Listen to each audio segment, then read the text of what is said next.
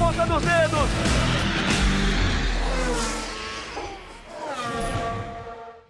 Alô, amigos do podcast Na Ponta dos Dedos, na 18ª edição do podcast. Eu sou o Rafael Lopes, voando baixo.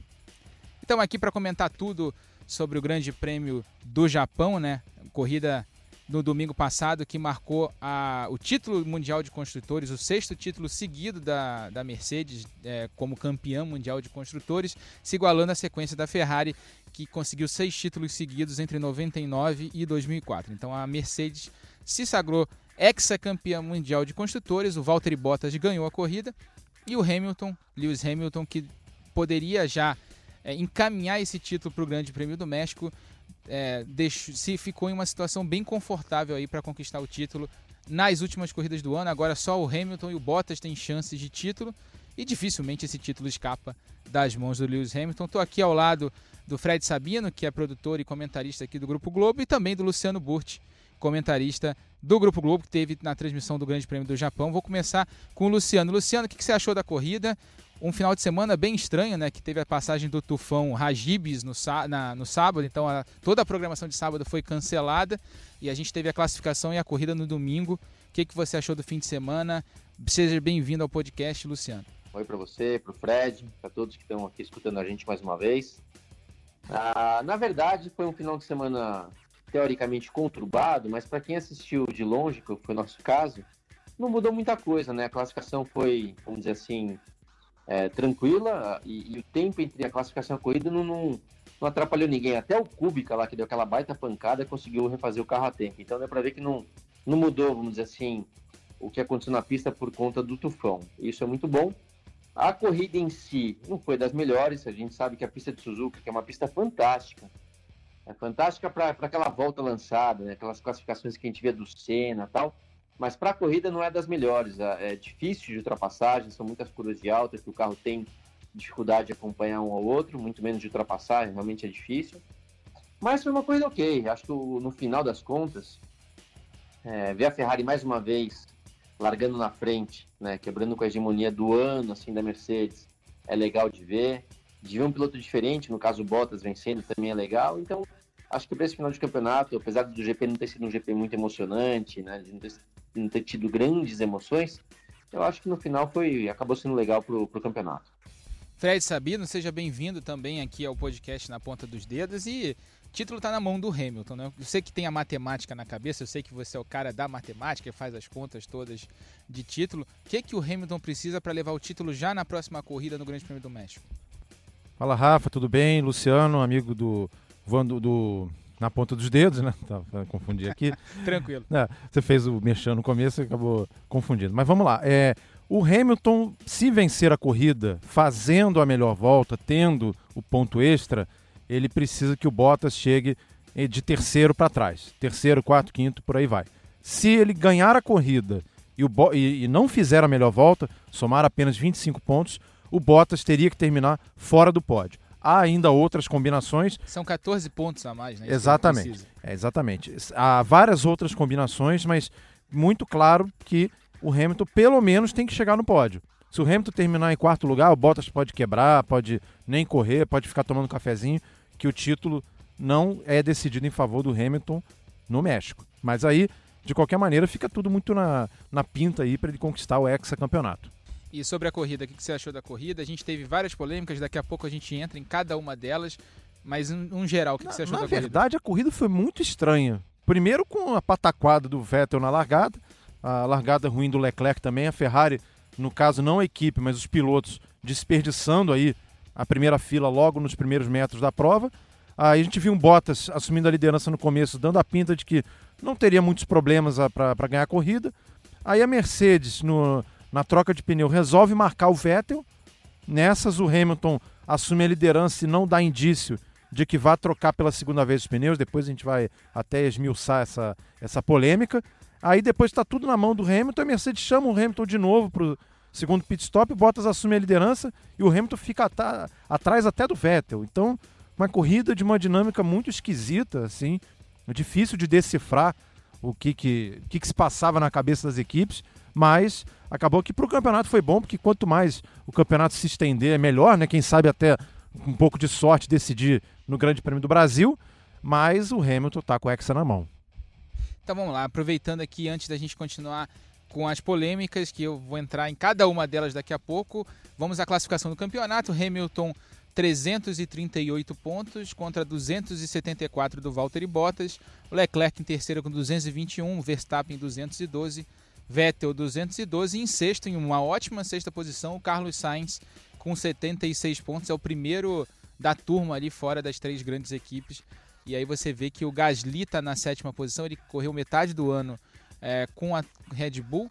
E o Alexander Albon em oitavo, ali a nove pontos do Gasly, vai, deve superar o, o Gasly nas próximas corridas e mostrar que a mudança ali que o Helmut Marko fez no meio do ano foi acertada. Entre os construtores, a gente tem a Mercedes já campeã, né?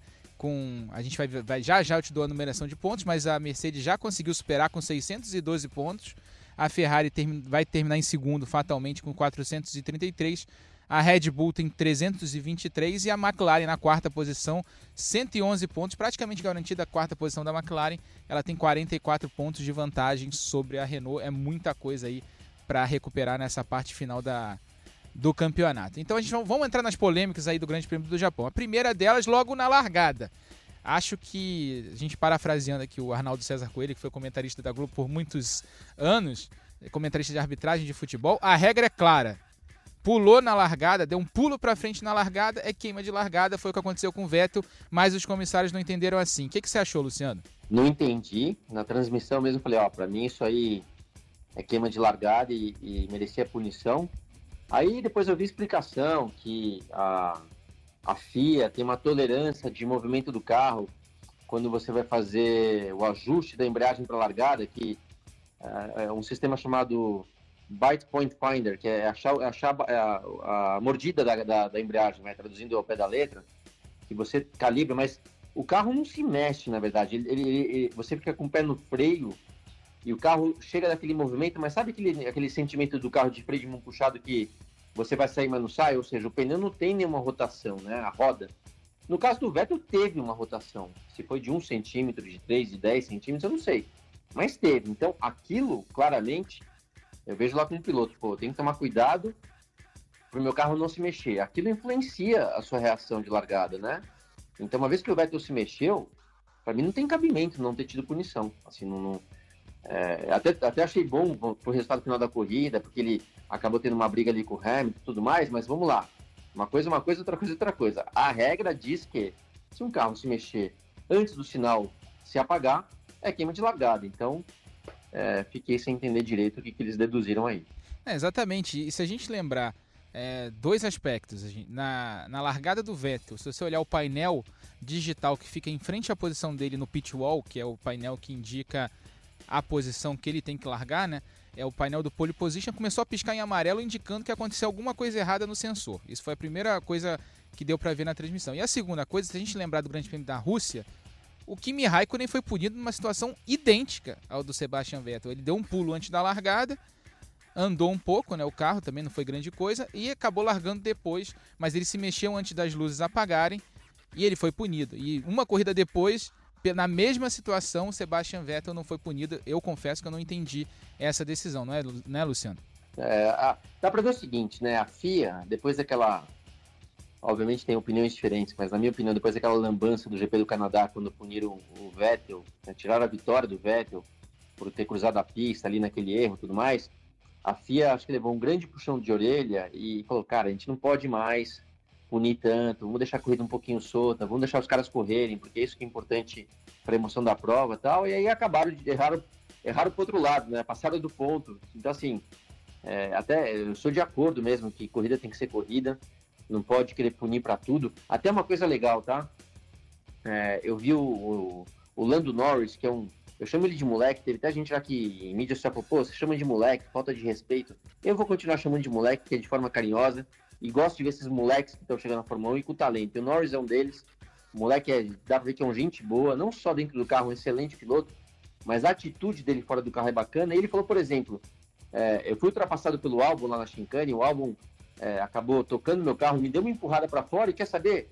Fiquei feliz que ele não foi punido. Isso é corrida. Corrida é assim. Cada um, ele, ele viu uma oportunidade, ele mandou por dentro. Eu estava com um problema de freio naquela hora já e tudo bem, é assim que é. Então, é, esse é o espírito de corrida que os comissários têm que ter mesmo. Mas, no caso da largada, querer dar uma, uma brechinha, uma chance para. É, tá bom, vai, o movimento foi pequenininho, como é que vai depois mensurar o que, que é um movimento pequenininho e o que, que não é? Então, para mim foi um erro, tá? Não, não, esse tipo de regra não pode ser interpretada, tem que ser simplesmente cumprida. É, exatamente. E aí você passa a ter uma tolerância que ninguém divulga para as equipes não se, não se aproveitarem e mais não passa transparência para quem está em casa assistindo a corrida. O VAR é polêmica até na Fórmula 1, seu Fred Sabino. Pois é, Rafa, é exatamente isso que eu ia dizer. A, a FIA nunca divulgou absolutamente nada de que existe tolerância de 1, 2, 10, 20 centímetros para lá ou para cá. Uh, então, para os nossos olhos, ele queimou a largada. Mexeu o carro, queimou a largada, tinha que ser punido. Enfim, falta transparência para a FIA nesse caso. E tem uma, uma, outra questão, Luciano e Rafa e amigos. Esse ano a Fórmula 1 perdeu o Charlie Whiting, que era o diretor de provas, durante muitos e muitos anos, mais, se bobear, mais, mais de 20 anos ele era o diretor de provas, e assumiu o Michael Masi, um australiano, que, na minha opinião, ele, ele até tem feito coisas interessantes. É, você vê aquela bandeira preta e branca da, da advertência. Cartão acho que é, amarelo. Cartão amarelo, enfim. Achei, achei, interessante essa, essa medida. Mas eu vejo que ele ainda está meio que se acomodando no, no, cargo de diretor de prova. Tanto que a gente viu o lance do Verstappen com o Leclerc, que nós vamos entrar já já. Primeiro, disseram que não ia ter punição nenhuma. Segue o jogo, beleza, tudo bem.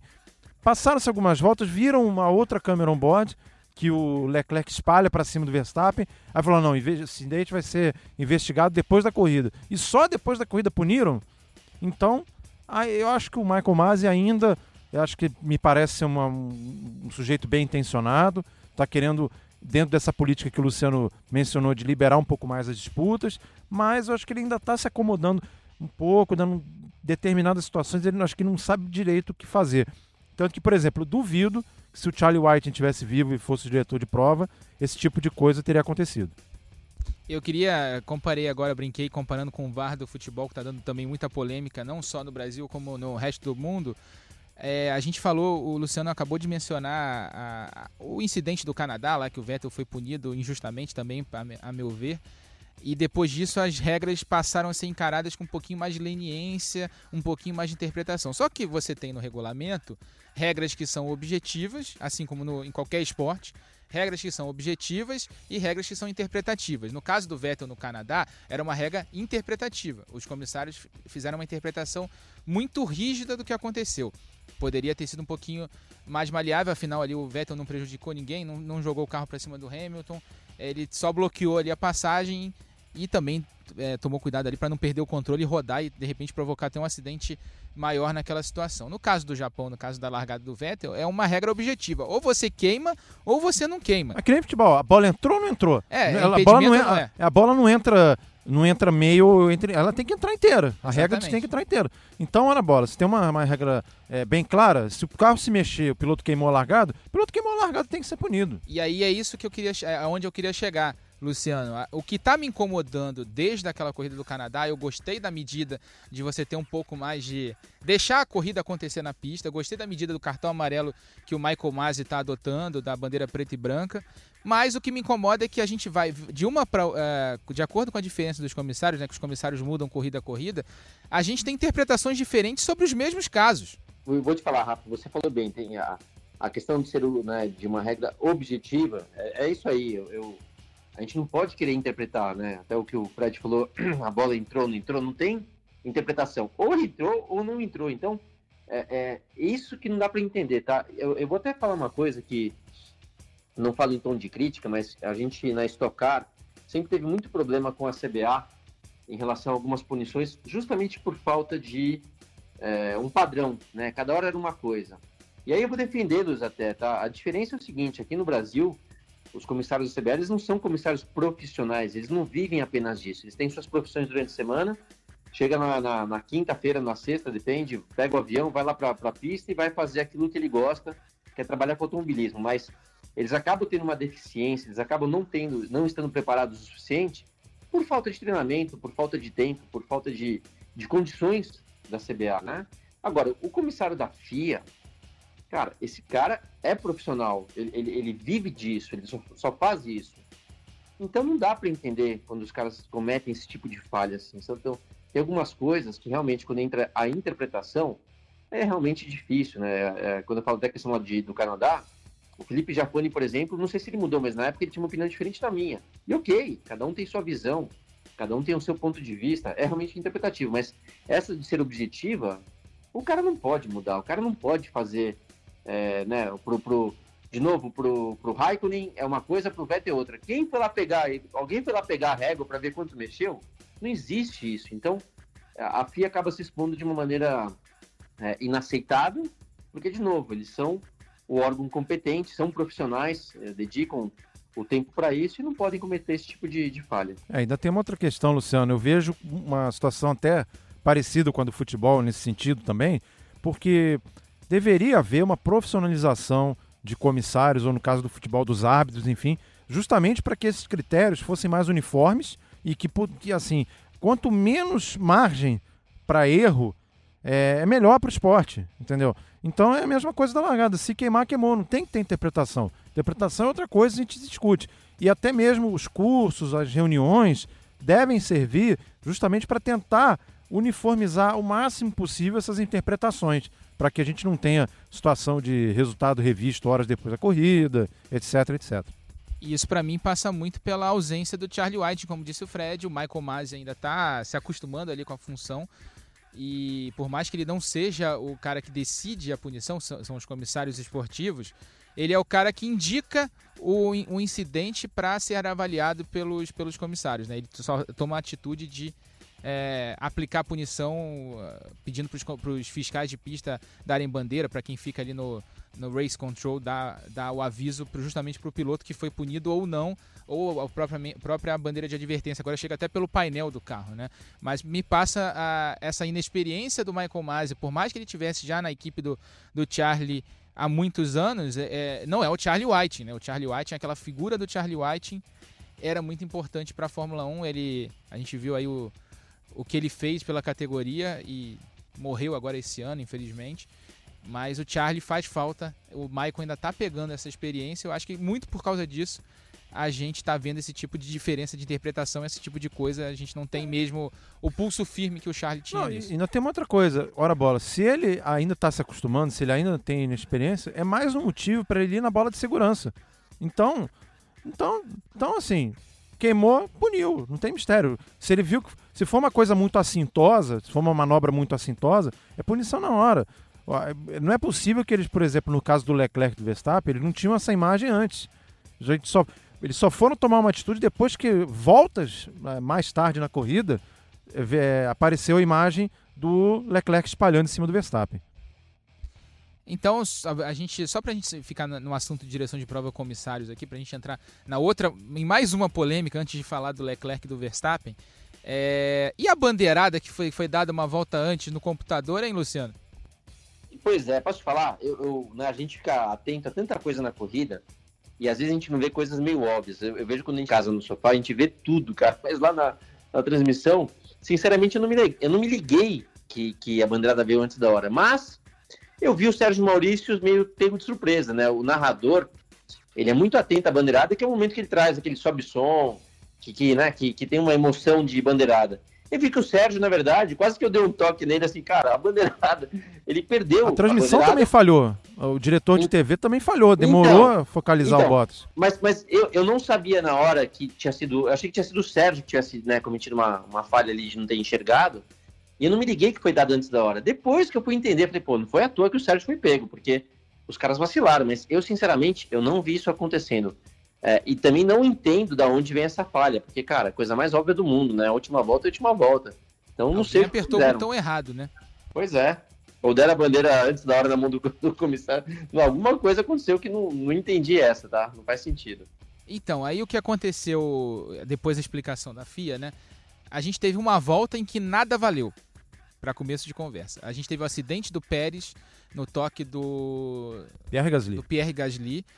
Esse, é, esse é, o, o, incidente sequer foi investigado porque ele não aconteceu. Porque foi na volta 53 e a corrida terminou na volta 52.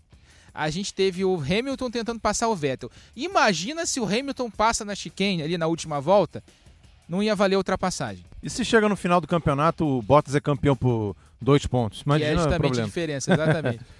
Aí você teve um montão, de, um montão de acontecimentos ali numa última volta que não aconteceram porque, segundo a FIA de novo, o sistema eletrônico lá de acionamento é, de cronometragem acionou a bandeira quadriculada na 52 em vez de ser na 53. Não foi nem o. Dessa vez não foi nem culpa do fiscal, como aconteceu naquele Grande Prêmio do Canadá, que a modelo lá convidada deu a bandeira uma volta antes, né? Tomou, tomou um susto, deu a bandeirada uma volta antes. Agora, dessa vez, foi o painel digital que fica na linha de chegada do lado do, do ponto é, da bandeirada e que acionou a bandeira quadriculada. Então entrou a quadriculada digital, mas a, a física só foi acionada na 53. Então foi uma confusão dos, dos infernos que ninguém entendeu nada. Quando você vê o resultado final da prova com o Pérez em nono, ninguém entendeu nada. Inclusive, eu estava escrevendo a crônica do Globoesporte.com e assim que acabou, fui ver a cronometragem, tá lá. É, Pérez, décimo lá, fora do, do, da, da, zona de pontuação, ver Huckenberg e Stroll. Tudo bem, vamos lá escrever. Pá, pá, pá, pá, Aí dá uns cinco minutos depois eu fui olhar o, a, a, o resultado para atualizar a tabela no nosso site. Já tá lá o Pérez de novo em nono, com 52 votos. Mas o que aconteceu? Aí você começa a ver a, a reação em cadeia, né? Não, e aí, e aí você aí junte-se a isso o erro do diretor que assim, a gente sempre fala muito bem da transmissão da Fórmula 1 da da FOM, né, da Fórmula 1 Management. E aí você tem um diretor de prova que ficou empolgado com a disputa Hamilton e Vettel e esqueceu que o Bottas ia ganhar a corrida.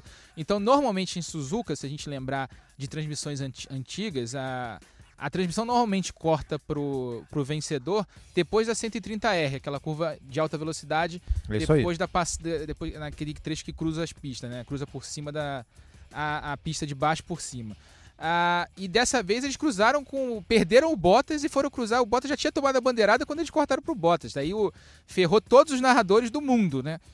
E, a, e aí. E, então juntou o erro da cronometragem com o erro da, do corte de imagens foi uma lambança geral. Não, tanto que o Twitter da Force da, da Force da Racing Point, depois da corrida, eles estavam falando simplesmente, a gente não sabe se a gente comemora o nono lugar ou o décimo primeiro. O, o, se o Pérez terminou em nono ou em décimo primeiro, se a gente comemora o Stroll marcando pontos, é o Pérez, enfim. Até isso eles acabaram atrapalhando. Então agora a gente entra, Luciano, vamos lá. Liga. Verstappen e Leclerc. Primeira curva, a é, segunda curva da primeira volta. Leclerc dá uma espalhadinha ali, vem por dentro, dá uma espalhadinha e acerta o Verstappen pelo meio. Primeiro incidente, como apareceu no gráfico da, da televisão, foi anotado, em seguida foi dito que não ia ter punição e umas, umas voltas mais tarde colocaram novamente o incidente sob investigação e posteriormente disseram que só ia ser investigado após a corrida, depois do, do abandono do Verstappen. O que, que você achou do incidente? Para mim, era para dar punição na hora ali pro Leclerc. Leclerc dá uma espalhada e tirou ele da, tirou, acabou com a corrida do Verstappen, danificou o carro do Verstappen acabou com a corrida do Verstappen. É, o é, que, que você achou do incidente e qual a tua opinião? Essa vai, vai para aquela de interpretação, mas tem uma, algumas interpretações que são óbvias, né? Então, ficou muito claro que, que o Leclerc errou, ele cometeu um erro e realmente acabou com a corrida do, do, do Verstappen ali. E aquela coisa, tá? É uma coisa que eu aprendi quando você é, comete um erro, não depende da sua intenção. Poxa, dá para ver que o, o, Leclerc não teve a intenção de bater no Verstappen. Não importa a intenção. O que importa é o resultado final, né? Você cometeu um erro e o outro piloto foi prejudicado e acabou a corrida dele ali. Então, independentemente da intenção, é, o Leclerc cometeu um erro, sim. Ele acabou, ele mesmo declarou: eu não antecipei que eu estava ali muito próximo do, dos carros que iam na frente, que eram o Bottas e o Vettel, que o carro ia sair de frente e foi o que aconteceu. Saiu de frente, eh, acabou batendo no Verstappen. E, e, ali foi claro, ele, ele teria que ser punido. Não tinha como ter que analisar nada. Vieram com o papo, ah, não, que depois a gente teve uma imagem que aí deu para ver melhor. Imagina, a imagem que a gente viu na TV, sem repetição nenhuma, deu para ver na hora que foi o Leclerc que errou, né? Então, mais uma vez, não entendi também. Essa aí é realmente uma outra gafe, porque não sei se foi o fuso horário do Japão, se foi o tufão que assustou o pessoal lá, mas, cara, os caras deram uma viajada, porque... Acho que o vento deve ter balançado o papel dos caras ali. Né? Alguma coisa aconteceu, porque, assim, essa foi uma, assim, que, apesar de ser interpretativa, foi muito claro o erro do Leclerc. Fred Sabino. Ah, exatamente, assim embaixo que o Luciano falou, É, o Leclerc não teve. Você vê que não foi uma, uma manobra intencional de ele jogar o Verstappen para fora. Não, não, não, me pareceu nada assintoso, uma falta de lisura. Mas ele espalhou para cima do Verstappen e atrapalhou a corrida do, do piloto da Red Bull. Punição, 5, 10 segundos aí a gente vê o que, que poderia ser.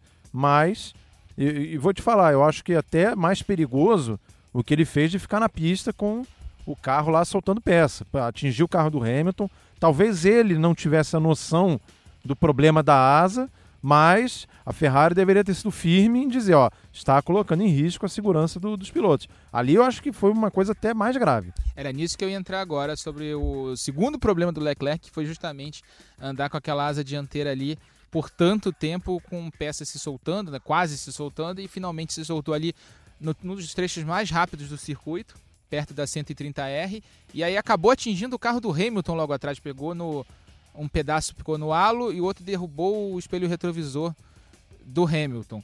É, primeiro, é, eu acho que a Ferrari, o Fred falou bem que a Ferrari tinha que ter chamado, ser mais enérgica em chamar o Leclerc para o box, mas para mim também a direção de prova deu mole, porque tinha que ter mostrado aquela bandeira preta com círculo laranja. Perfeito. Para forçar o Leclerc a entrar nos boxes mandatoriamente, obrigatoriamente, não, não era opção.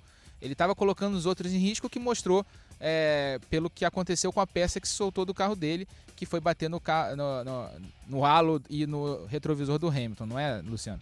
Concordo, é exatamente isso. Você falou eu, que é uma coisa que acabou não acontecendo e que nem eu destaquei. Mas sim, a, a, a, direção de prova tinha que ter dado aquela bandeira, porque não é questão também do Leclerc decidir. Eu vou até assumir um, um defeito aqui, tá? É fácil falar para quando está de fora, mas eu dentro do carro, você vê que eu sempre falo que uma coisa é você fora do carro pensando, outra coisa é quando fecha, bota que nem aquele cabreço de, de cavalo que não enxerga muito. E, e eu, eu também não ia parar, tá? Minha asa podia estar tá meio. Eu, eu não ia muito me preocupar com a questão de segurança. Eu ia estar mais pensando no resultado final. Está errado, eu assumo, mas tem que entender que a emoção do piloto, o lado de competição é tão forte ali que você não tem a cabeça mais responsável do mundo. Até porque se tivesse, você não ia fazer algumas curvas lá para embaixo a 300 por hora. Então, cabe a quem está de fora, no caso, concordo que é a, a equipe tem que ter essa responsabilidade, e não foi o que a equipe fez, e principalmente a direção de prova. Estava óbvio ali que aquele pedaço era um pedaço de asa grande que ia se soltar alguma hora, né? Eu até acho, eu nem falei isso também na transmissão, que propositalmente deu para ver que o Leclerc até pegou umas zebras até um pouco mais do que deveria. Pode ser que o carro tenha saído de frente porque a asa estava quebrada, ou não, até ele mesmo estava tentando fazer aquele pedaço soltar. Mas, independentemente da, da, da atitude do Leclerc, quem estava lá de fora tinha que ter cuidado disso melhor. E por sorte, né, pegou só ali no. no... Hoje com, a, com ralo e tudo mais, é, você acaba ficando protegido, mas não interessa. Podia ter acontecido alguma outra coisa pior.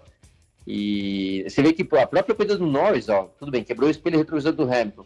Mas o Norris teve a corrida dele também praticamente ali encerrada, porque esses pedaços da asa acabaram entrando no, no duto de freio e ele teve que para fazer uma parada no box para limpar o duto de freio. Ou seja, cara, acabou a corrida de um, de um piloto que tinha largado ali na frente. Então, é totalmente errado de deixar acontecer o que aconteceu. Não, tanto aquela, tem essa questão do lado emocional do piloto ali, da adrenalina, que ele contornou a 130R segurando o retrovisor com uma mão e com o volante com a outra. Quer dizer, quem em, em sã consciência imaginaria uma coisa dessa? Lógico que a 130R hoje é uma curva diferente, já não é já dá para ser feita de pé embaixo, mas de qualquer maneira ele tá trezentinhos ali, né? É meio... E aí eu falo de novo da direção de prova, porque eu ia falar do, do, do espelho retrovisor. Será que ninguém viu na onboard do Leclerc que ele estava segurando o volante com uma mão na 130R e com a outra mão, de mão trocada, como se fosse um goleiro ali, com a mão trocada com a mão direita, ele estava segurando o retrovisor do lado esquerdo? Será que ninguém viu isso? É, o que se justifica ainda mais é a história do, da bandeira preta com o círculo laranja. Ele estava colocando a segurança dele e dos outros em risco. Imagina se ele, se o carro sai de traseira no contorno da 130R, ele perde o controle do carro porque ele estava segurando o espelho retrovisor. Pelo amor de Deus, né? A gente, a gente não está no é, é, a gente tem que pensar na segurança também. A gente, a, a, tudo bem que eu acho que a Fórmula 1 às vezes exagera na questão de segurança, em alguns momentos ali, é, é um pouco cautelosa demais por causa disso, mas nesse lance, ela tinha que ter chamado o, o Leclerc para o box, pelo amor de Deus, né? E é uma coisa que a gente foi saber depois da corrida, né? Essa imagem da, dele segurando o espelho a gente não teve acesso durante a prova. Então, É, é, é grave que só tem isso, que ninguém tenha visto isso com trocentos monitores, trocentos computadores, enfim, delicado isso aí. E foi no mesmo momento que ele estava com a asa problemática ali, né? Ele, ele, desistiu de segurar o retrovisor porque não tinha mais solução ali. É aquela coisa, né, o, aquela hora a asa quebrou e bateu no Hamilton, todo mundo viu, etc. Não é possível que ninguém estivesse monitorando o Leclerc, que é um, um dos principais pilotos da Fórmula 1 hoje, e o Leclerc estava com o carro danificado. Será que ninguém estava vendo o que ele estava fazendo? Quem estava no controle da transmissão? Pois é, exatamente. E aí a gente vai para a última polêmica do dia, que foi um. Mais uma, Rafa. Teve Caramba. polêmica, né? Agora a gente vai falar da vitória do Bottas, que teve polêmica também na vitória é, do Bottas. Foi polêmica. É, vamos explicar, né? Foi uma, como o Fred falou, foi uma corrida estranha. Então o Bottas pulou, fez uma largada excepcional, aproveitou o erro do Vettel na largada, pulou para a liderança, o Vettel em segundo. O Leclerc estava em terceiro, mas aí teve que fazer a parada que eu lá para trás. O Hamilton em quarto subiu para terceiro. Então ficou uma corrida de duas Mercedes contra uma Ferrari. E a, Ferra a Ferrari acabou chamando o Vettel muito cedo para os boxes para usar uma tática de duas paradas. A Mercedes, para marcar o Vettel e não tomar o undercut, chamou o Bottas para o box e botou o Bottas em uma tática de duas paradas e manteve o Hamilton na tática de uma parada. Então, com, a, com os primeiros pit stops, né? E, com, e o, a ordem ficou mais ou menos igual, né? É, Bottas em primeiro, Vettel em segundo, Hamilton em terceiro. Quando o, tanto o Vettel quanto o Bottas fizeram a parada número 2 de cada um, o Hamilton assumiu a ponta com Bottas em segundo e o Vettel em terceiro. Então ali a gente ficou pensando, pô, a, a, a Mercedes de novo não vai inverter as posições, né? Não vai chamar o Bottas para, não vai chamar o Hamilton para o box para desinverter as posições que ela inverteu por causa de uma tática. E não foi o que a gente viu, né? É, duas questões. Primeiro, como a Ferrari funcionava mal de pneu médio, né? Isso a gente pôde ver claramente durante a corrida. Ela tinha um desempenho rápido com o pneu macio, tanto que fez a pole position, mas chegou na corrida, um circuito com muita exigência de carga lateral ali né, dos pneus, mostrou que a, a Ferrari não tinha um bom desempenho realmente é, com os pneus médios, a gente viu também, tinha visto nos treinos de sexta-feira. E dois, é, é até estranho que a Mercedes não tenha previsto isso, né? Já que o carro dela trata tão melhor assim os pneus, pô, é, talvez ela tenha se assustado, se precipitado em chamar o Bottas imediatamente para tentar fazer o undercut, né? E aí o Toto Wolff, depois da corrida, disse que realmente é, fez a desinversão, entre aspas, né? É, chamando o Hamilton sem necessidade para os boxes, porque ele tinha pneus em bom estado e chamou o Bottas. Né? O que, você achou disso, Luciano? O que eu fico, eu até entendo a, a questão de, da equipe, né, de, é, vamos dizer, às vezes reagir por, por conta da, da equipe adversária, no caso eles reagiram por conta da Ferrari, então tentando é, mudar de repente a estratégia do Bottas para cobrir o que o Vettel fez, assim por diante, isso faz parte do jogo. E depois, vamos dizer, administrar isso internamente para que não favoreça, no caso, o Hamilton, também eu entendo, tá? O que eu fico, é, vamos dizer assim, um pouco incomodado é que a gente acaba é, sendo pego de surpresa. No caso, vou falar da, da narração. Você está ali narrando e a gente está sempre tentando interpretar a corrida, né? E, e para quem está em casa escutando, eu lembro de eu falei, ó, o Hamilton, apareceu aquele gráfico que acho que você vai falar a respeito, Rafa, que ele tinha 70% de condições ainda boas no pneu, os pneus verdinhos em ordem faltavam X voltas. Falei, ó, o Hamilton não para mais, não tem motivo. O Hamilton vai ganhar a corrida. Deu meia volta, ele vai e para. Então, o que, o que eu, o que eu não, não gosto nesse sentido é que a gente acaba sendo pego de surpresa e, e, e tecnicamente o que está acontecendo não vale nada, né? Porque é, se a equipe mudou a estratégia por conta de se proteger é uma coisa, mas tecnicamente a, a, a corrida não foi, vamos dizer assim, respeitada. Tecnicamente o Hamilton não tinha que ter parado mais, né? Então... Eu, eu achei que ele fosse desobedecer, inclusive. Quando eu vi aquele é, gráfico lá, é, eu é achei, ah, questão... o Hamilton não vai querer parar não, hein? É, é que o cara bota, no, bota um peso muito grande do ano como um todo. O cara, o Hamilton, na verdade, está pensando não em vencer uma prova, está pensando em vencer já o campeonato do ano que vem. Então, o cara acaba jogando o jogo. Mas eu, eu fico só, apesar de entender o lado da equipe, eu fico, vamos dizer, chateado pela questão técnica que você está ali interpretando, narrando e tal, não ser aquilo que acontece. Então, você meio que é, acaba mordendo a língua, sabe? Fala uma coisa, acontece outra, parece que você não, tá, não sabe o que está acontecendo. Então é o único ponto que eu, que eu me incomodo. Mas. É, o né? Sérgio estava no meio da frase, dizendo que o Hamilton. Ah, o Hamilton não para mais, não. De repente, vup, ele entrou. Parou. Então, é, só para o Luciano citou a história do gráfico lá que estreou nessa corrida, inclusive, que é um gráfico segundo a FON que pega a FON Fórmula One Management, que gera as imagens para o mundo inteiro da Fórmula 1. Segundo a FON, esse gráfico pega dados de telemetria e combina com dados de cronometragem. É mais ou menos aquele cálculo daquele gráfico que tem inteligência artificial, que calcula em, que, em quanto tempo um piloto vai alcançar o outro, chances de ultrapassagem, por aí vai. É, segundo a FON, os gráficos, é, tanto o gráfico de 70% quanto o gráfico do fim da corrida do Hamilton de 20% ali, que apareceu o pneu dele macio já no fim da prova, quase acabado, mesmo com tão pouco tempo de pista. É, segundo a FON, os gráficos estavam corretos e que a primeira, o de 70% foi colocado para justamente indicar que o Hamilton ia fazer uma parada obrigatória, né, uma parada ordenada por tática nos boxes, e o segundo para mostrar que ele perdeu o desempenho de pneus porque ele usou os macios, ele não tinha mais macios novos naquele momento, teve que colocar um macio usado já desgastado e aí chegou no fim da prova por causa da turbulência que ele estava atrás do Vettel. É, chegou com o pneu bem desgastado ao fim da prova. Eu também acho difícil chegar com 20%, então pouco tempo de, de corrida, mas a justificativa oficial, só para dar um, a posição também da FON, foi essa que, segundo eles, os gráficos estariam corretos e que eles vão continuar usando esses gráficos é, até o fim do ano. Olha, é aquela história, os gráficos podem não estar, é, já que estamos falando de porcentagem, eles podem não estar 100% corretos, mas também não acredito que tenha havido uma discrepância tão grande assim. Se o gráfico mostrou que o Hamilton estava com 70% do pneu em condição, eu acredito que se não estava com 70%, no máximo devia estar ali em 60%, enfim, não devia ter uma grande discrepância não. Senão também, se eles percebessem que é, não, não era tanto assim, não faria sentido usar esse gráfico. E aí, Luciano, eu acho que o erro deles foi não ter colocado, antes desse gráfico, o rádio chamando o Hamilton para o box. É, talvez eles não contavam com, né? Esqueceram do gráfico, não contavam com que ele aparecer. É, então, talvez seja isso. Mas, assim, é, é, ficou ruim, né? É uma coisa que, de novo, a gente tem tanta informação hoje e é legal de você usar essa informação ao seu favor seja você narrador, comentarista, telespectador, fala, pô, tô entendendo o jogo. Quando começam umas coisas não acontecer, você fala, caramba, cara, mas que. Preferi, preferi até que não tivesse informação, então, porque eu preferia não saber, porque realmente, concordo com o Fred, assim, duas coisas, tá?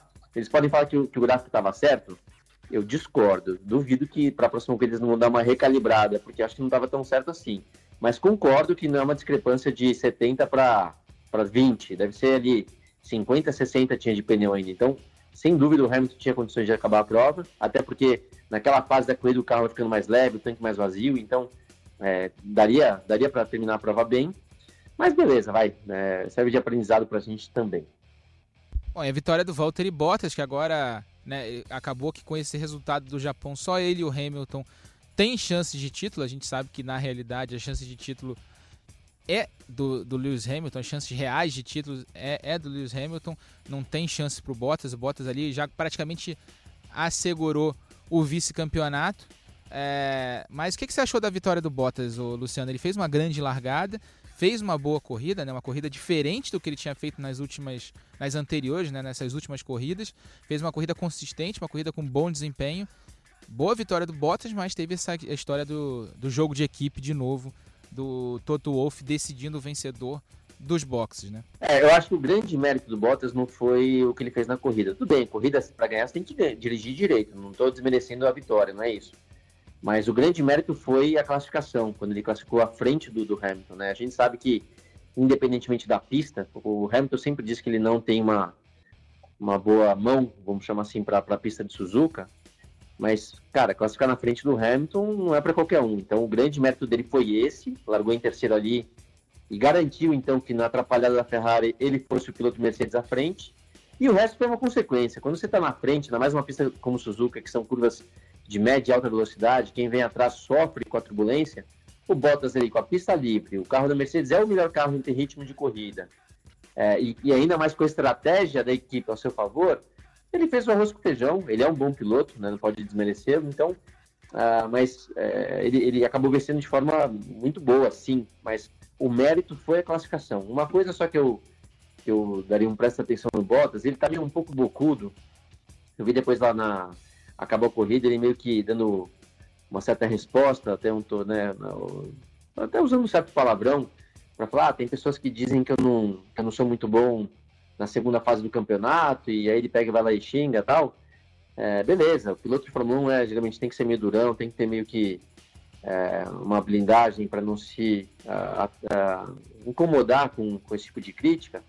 Mas em vez de ele ser bocudo e peitar isso aí, ele tem que realmente reagir.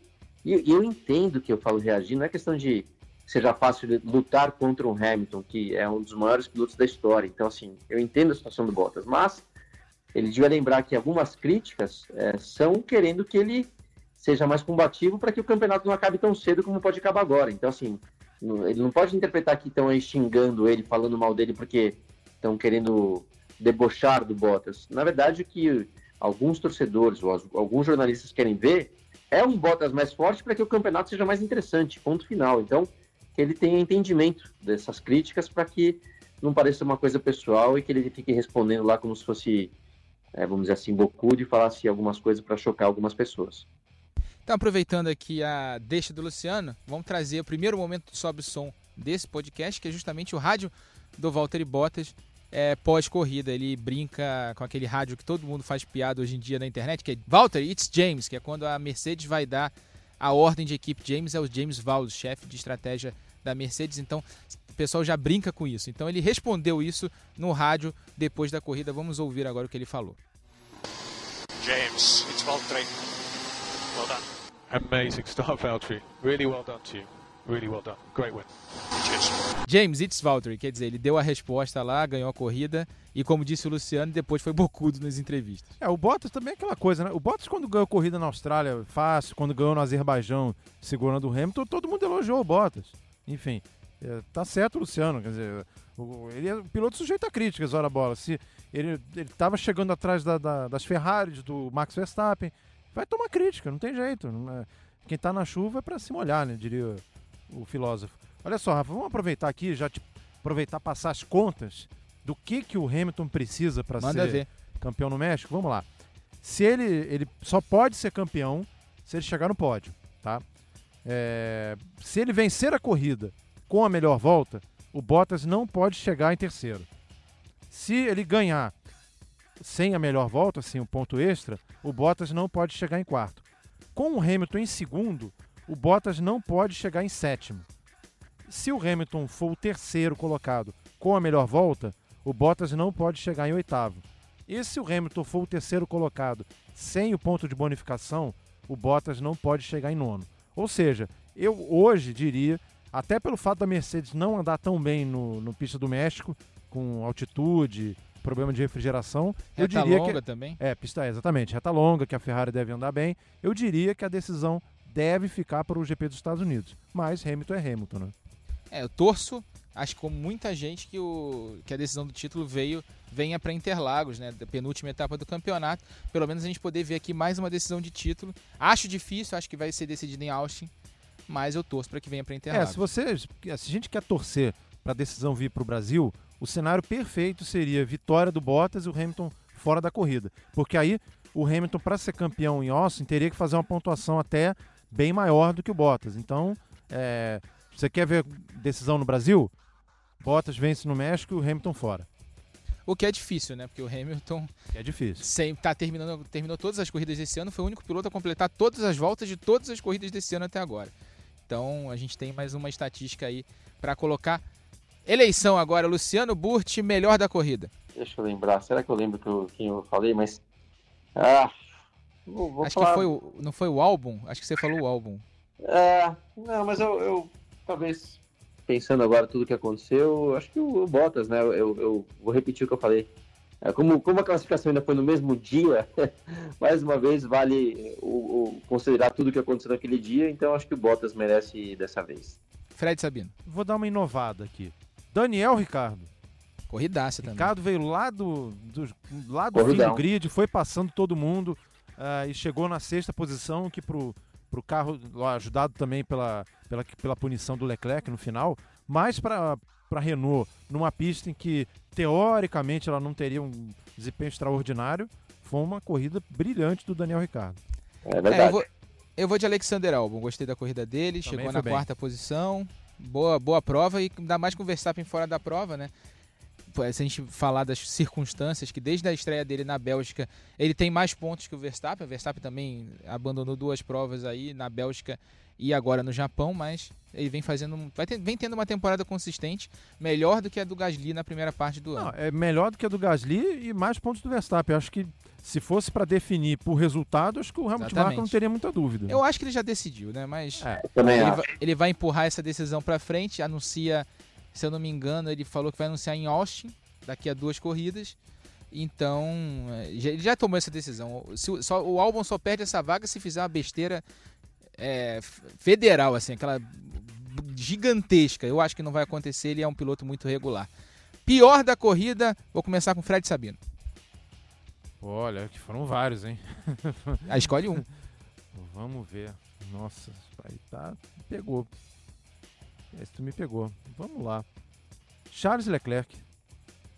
Boa. é, Porque tirou o Verstappen, colocou em risco o Hamilton e depois fez aquela corrida sem sal.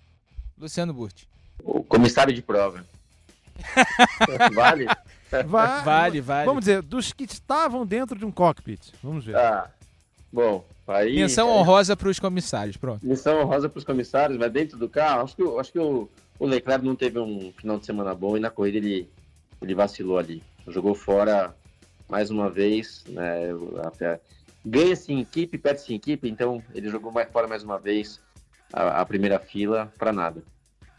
Também vou de Charles Leclerc. Eu gosto muito do Monegasco, acho ele um grande piloto, Ah, mas eu também adoro ele. Piloto pisou na bola nessa corrida.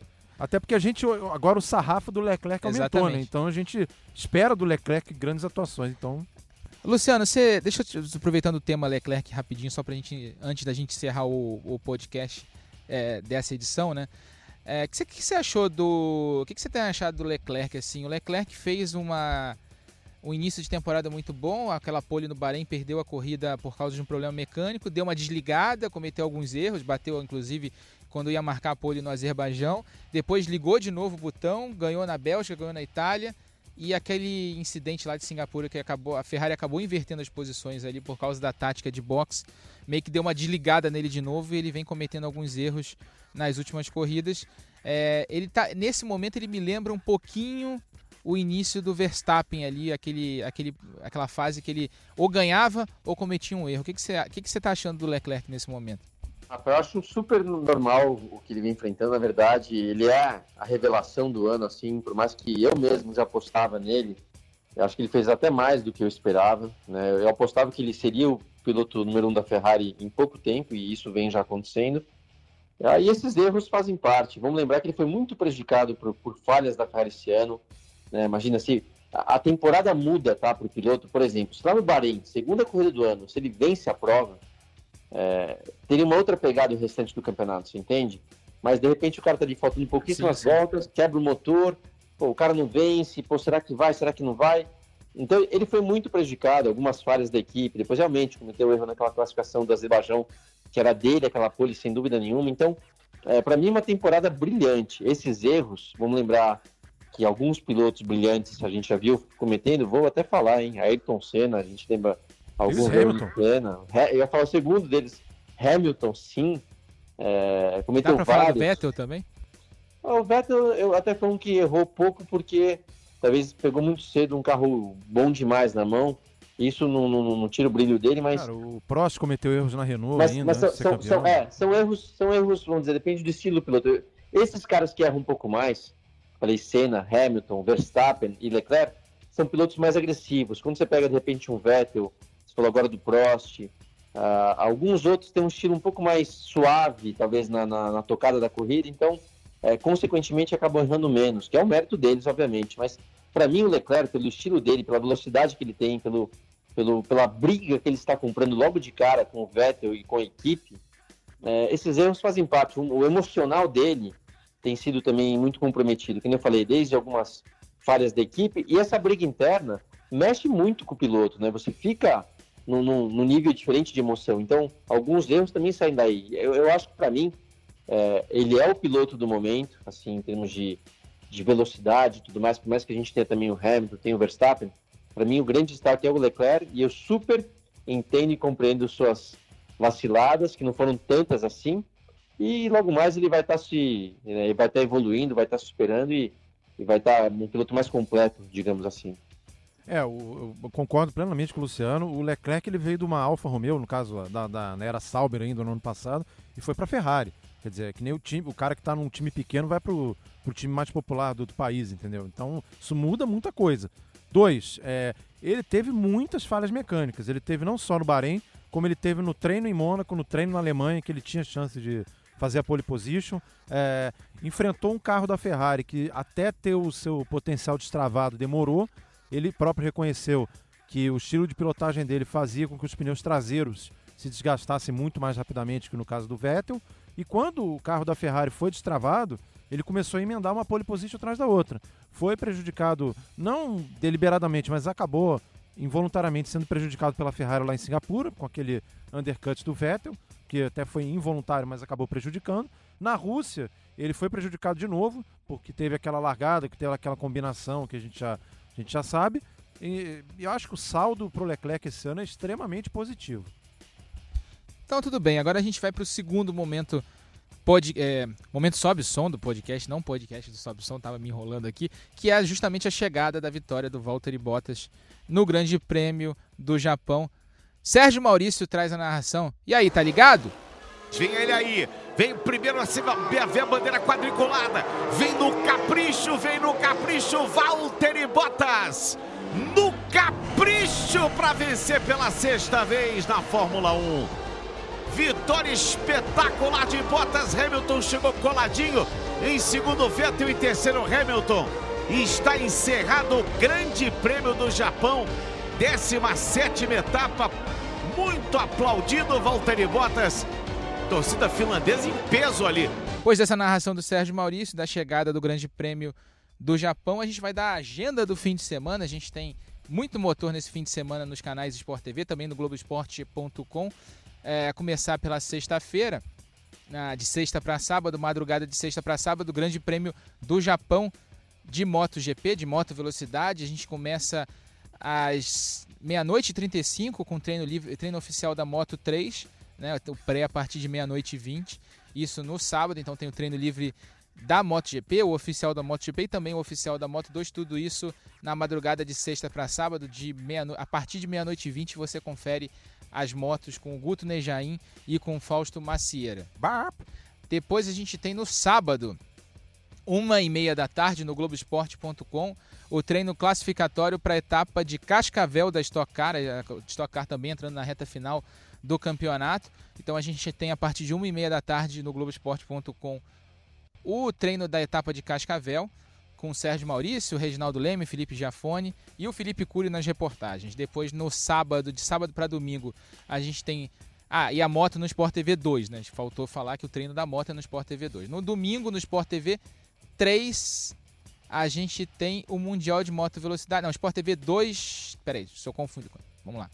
No domingo, a gente tem no Sport TV 3, 11 da noite, sábado para domingo, a Moto 3, largada da Moto 3, então a partir de 11 da noite a Moto 3, depois a Moto 2 e por último a Moto GP também com Guto e com o Fausto, tudo na madrugada de sábado para domingo e no domingo pela manhã 11 da manhã, a partir de 10 e meia, com, no ar já, com um pré-hora especial. O Grande Prêmio de Cascavel, etapa de Cascavel da Stock Car, com as duas corridas do fim de semana. A gente tem Sérgio Maurício, Felipe Jafone, Reginaldo Leme e Felipe Cury também na corrida. Então, Final de semana recheado aí de velocidade. Moto Velocidade e Stock Car nesse fim de semana. A gente tem participação dos internautas também né, nessa, nesse podcast. A gente tem no podcasts.globoesporte.com. Você aí que está em casa pode mandar seu e-mail, sua dúvida, sua crítica, seu elogio. Só mandar para podcasts com S no fim, podcasts.globoesporte.com. Manda um e-mail para a gente que a gente lê o seu e-mail no ar. A gente tem uma mensagem do Harrison Herman Silva, que a gente debateu muito no início do podcast, que é justamente sobre a, as polêmicas do Grande Prêmio do Japão. Ele fala: Olá, como vão? Firme como os comissários do GP do Japão? Depois de considerar a queima de largada do Vettel e a batida do Leclerc, qual a próxima infração a ser apenas anotada? Ainda teve o caso do álbum com Norris, que ficou por isso mesmo. Parabéns pelo excelente trabalho que vocês vêm fazendo. Um abraço. Foi a mensagem do Harrison Herman Silva. Acho que a gente já falou bastante sobre esse incidente, inclusive já criticamos bastante os comissários de prova e a direção de prova. Então queria agradecer a todo mundo que manda mensagem, o Harrison Herman Silva, o Adalberto Vieira, o Luiz Felipe Maia, o Williams Rodrigues, o William Rodrigues, o César Cossenza Garcia. Galera que manda, pode continuar mandando sua mensagem. Manda para podcasts.globesport.com, podcasts com S no fim, arroba globesport.com. Foi a participação do internauta nessa 18ª edição do nessa 18ª edição do podcast Na Ponta dos Dedos que vai chegando ao seu final. Luciano, sempre, é sempre um prazer estar com você aqui e muito obrigado de novo pela participação. Sempre um prazer estar aqui e vamos para a próxima, né? Espero que vamos deixar as confusões só para dentro da pista para os pilotos, né? Que esses comissários tomem vergonha na cara e façam o trabalho deles direitinho, porque a gente não quer interferência deles. Vamos nessa então. abração. Boa, Luciano. Fred Sabino, sempre um grande prazer estar com você aqui no podcast. Prazer é todo meu, Rafa, Luciano e amigos. Até a próxima. Então é isso, gente. Essa foi a 18ª edição do podcast Na Ponta dos Dedos. A gente volta na semana que vem com mais debates sobre o esporte a motor, sobre Fórmula 1, sobre MotoGP, sobre Stock Car. A gente vai ter muito assunto na próxima semana. Velocidade no Grupo Globo, emoção na pista. Na ponta dos dedos!